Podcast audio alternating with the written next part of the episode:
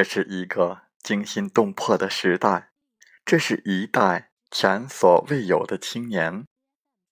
中国的未来，我们的未来，何去何从？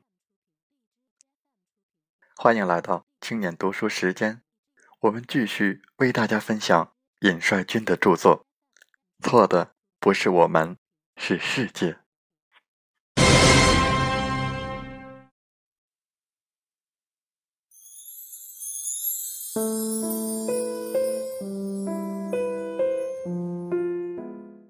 文化大革命结束之后，中国抛弃了以阶级斗争为纲、计划经济的理论，开始改革开放，探索社会主义市场经济理论。这一时期，我们还未形成系统的理论，理论领域还是一片空白。但空白是不会持续下去的。回看八十年代，当时最重要的经济政策就是价格闯关，取消价格补贴，长痛不如短痛，由计划经济向市场经济快速转轨。价格闯关导致了恶性通货膨胀和抢购风潮，而价格闯关的指导思想就是新自由主义的休克疗法。一九九零年之后，中国进行了一段时间的调整。一九九二年，邓小平南巡；一九九三至一九九七年，县级以下中小企业、乡镇企业进行产权制度改革，资产被卖掉。一九九八年至二零零二年，县级以上的包括中央大中型企业改制开始下岗分流、减员增效，改制转轨被股份化卖掉。二零零三年之后，国内又掀起一阵国有企业 MBO，管理者收购企业股权，侵吞国有企业财产。因为狼顾之争的爆发，此轮。MBO 被叫停。二零零五年又开始国企改制攻坚战。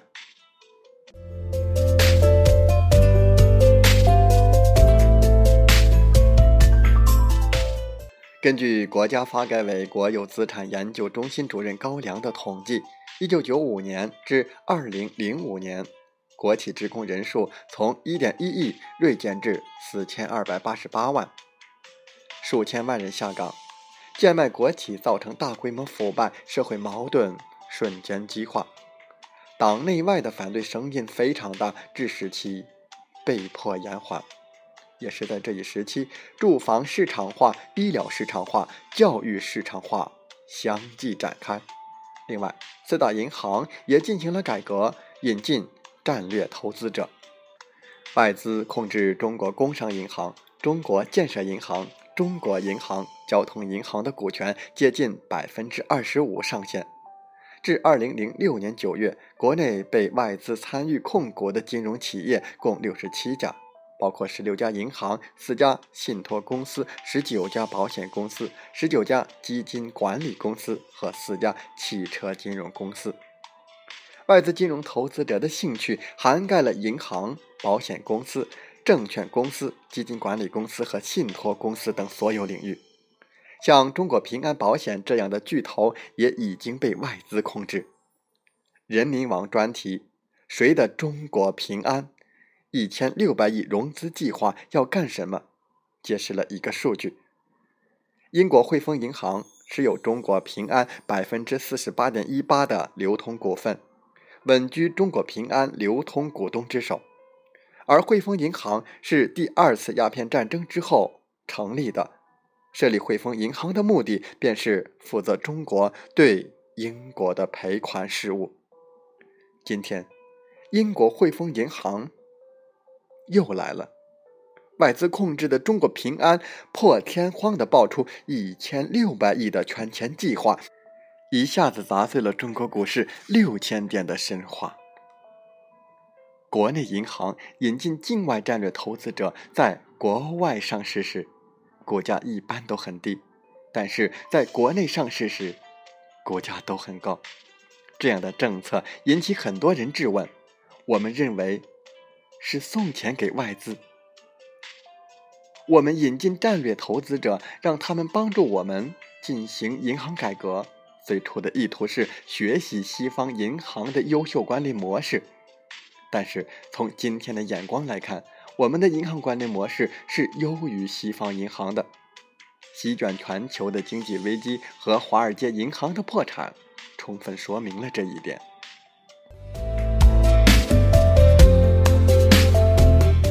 当然，在我们的改革实践过程中，也多次拒绝了西方学者的一些主张。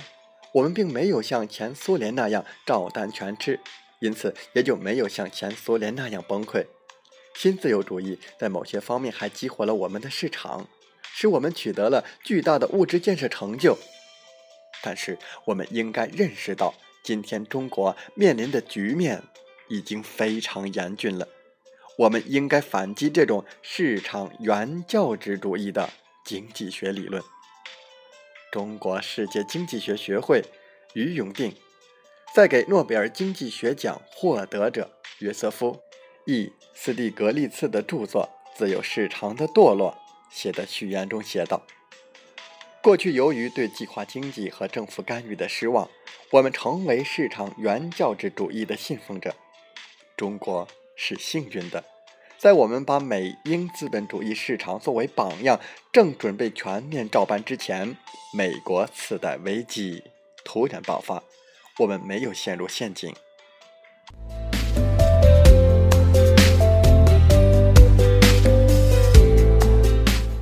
西方的经济危机帮了我们一把，让我们认清了这些倡导新自由主义、市场原教旨主义的主流经济学家。不过，这些新自由主义经济学家倒得还不够快，他们虽然在民间已经臭了，但是在媒体和舆论界却还大行其道。只要看看我们的电视、报刊、网络媒体，就可以看出全面私有化、极端市场化、无限全球化的主张还在盛行。他们要求瓜分国有资产，推动像中国移动、中国石油这样的企业私有化。推动土地私有化、铁路私有化。二零一一年七月，温州动车事故后，许多媒体攻击铁道部，掰曲动车事故为高铁事故，要求铁路私有化就是一个鲜明的例子。对于动车事故问题，我们要不遗余力地推动查处背后的原因，但是我们绝对不能把国有资产分到少数人的腰包里。将数万亿、数百万亿的国有资产私有化，将是最大的腐败。他们反对国企垄断，但是却不反对外资垄断，不反对世界范围内的跨国公司垄断。国有资产私有化和国有化之争的实质，其实就是国家主权之争。几十万亿、几百万亿的国有资产被私有化之后，中国的民间资本。肯定无法接盘，最后接盘的一定是跨国公司。完全信奉市场、以市场为上帝的新自由主义，无法实现社会的公平正义。像住房、医疗、教育这些涉及人民基本生活保障的东西，不能完全依赖市场。迷信全盘私有化、市场化、融入全球化。会造成国家破产，丧失国家主权。不过，主张新自由主义和西化的舆论是如此强大，以至于2011年第十一届全国人民代表大会第四次会议上，全国人大常委会委员长吴邦国做全国人大常委会工作报告时，郑重表明：从中国国情出发。我们不搞多党轮流执政，不搞指导思想多元化，不搞三权鼎立和两院制，不搞联邦制，不搞私有化。胡锦涛也在十八大报告中强调指出，既不走封闭僵化的老路，也不走改旗易帜的邪路。今天我们回看世界历史，已经可以很清楚地看到新自由主义经济学理论在世界各地的。灾难性后果。七十年代以来，美国借助拉美各国军政寡头之手，首先在智利、巴西、阿根廷、乌拉圭推行新自由主义休克疗法，中断了拉美各国的独立富强之路。八九十年代，在拉美国家深陷债务危机期间，美国又在拉美国家推行新自由主义休克疗法，席卷了大笔财富。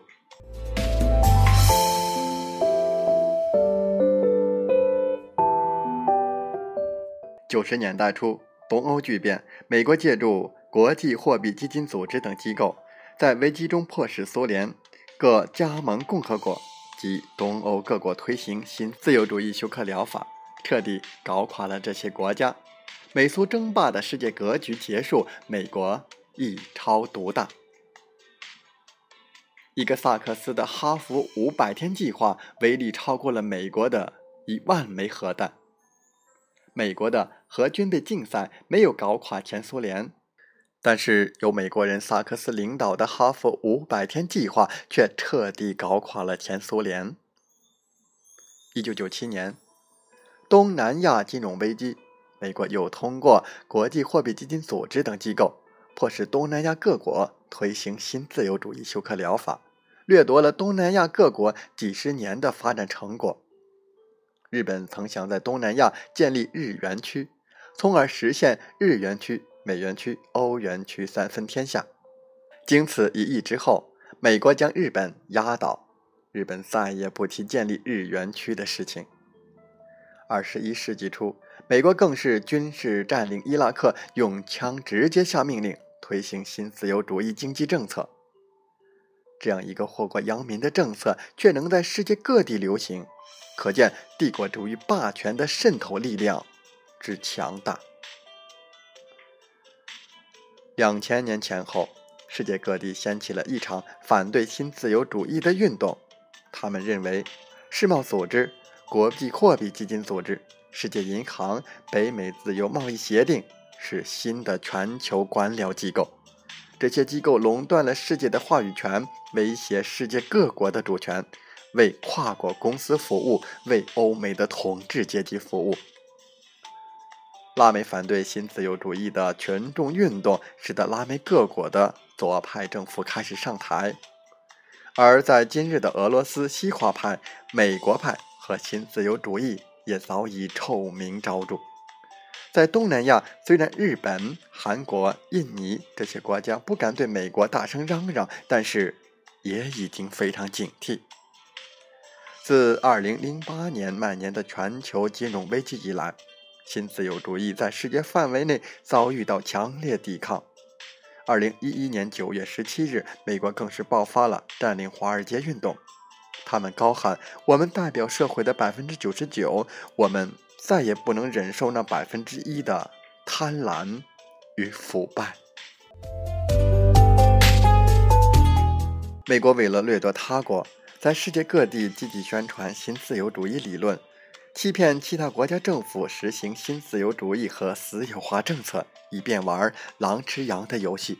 其实他自己并不是极端放任的新自由主义经济，不是全盘私有化、市场化、全球化。今日欧美主要资本主义国家的各个行业中，都是少数几家垄断企业占据统治地位。少数几家垄断公司就可以控制市场，何来极端放任的自由市场之说？每一个资本主义的跨国公司都是富可敌国，他们在其内部实行计划经济，充分调动人力、物力、财力，实现大型科技项目的创新，实现产业更新换代。资本主义的跨国公司可以实行计划手段，为什么我们？不能用计划手段。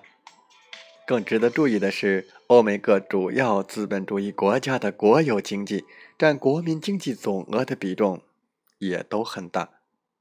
国有经济主要集中在钢铁、能源、石油、电力、机械等基础工业，铁路、公路、航空、邮电、通讯等公共事业，汽车、造船等及其制造业，原子能、宇航。海洋、轻工等高科技产业和研究部门，以及军事工业和财政金融部门等上。据国际货币基金组织的调查资料显示，在西欧诸国，七十年代中期，国有资产产值平均占国内生产总值的百分之二十，占工业总产值的百分之三十。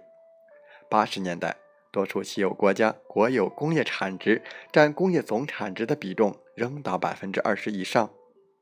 一九八二年，工业发达国家国有工业产值平均占工业总产值的百分之二十二点五，投资占百分之十一点四，就业人数占百分之十八点二。在一九八四年到一九九三年十年之间，美、日、德。英法和意大利政府投资在国内固定资产总投资中所占的比重，也分别是百分之十五点六、百分之二十三点八、百分之十一点六、百分之十七点二、百分之十六点二和百分之十六点七。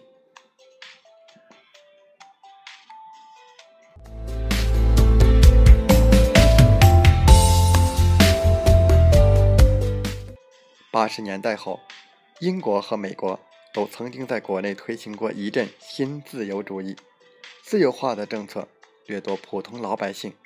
但是这也都是局部调整，没有彻底私有化。英国撒切尔夫人执政期间，实行了铁路、钢铁、煤矿等私有化。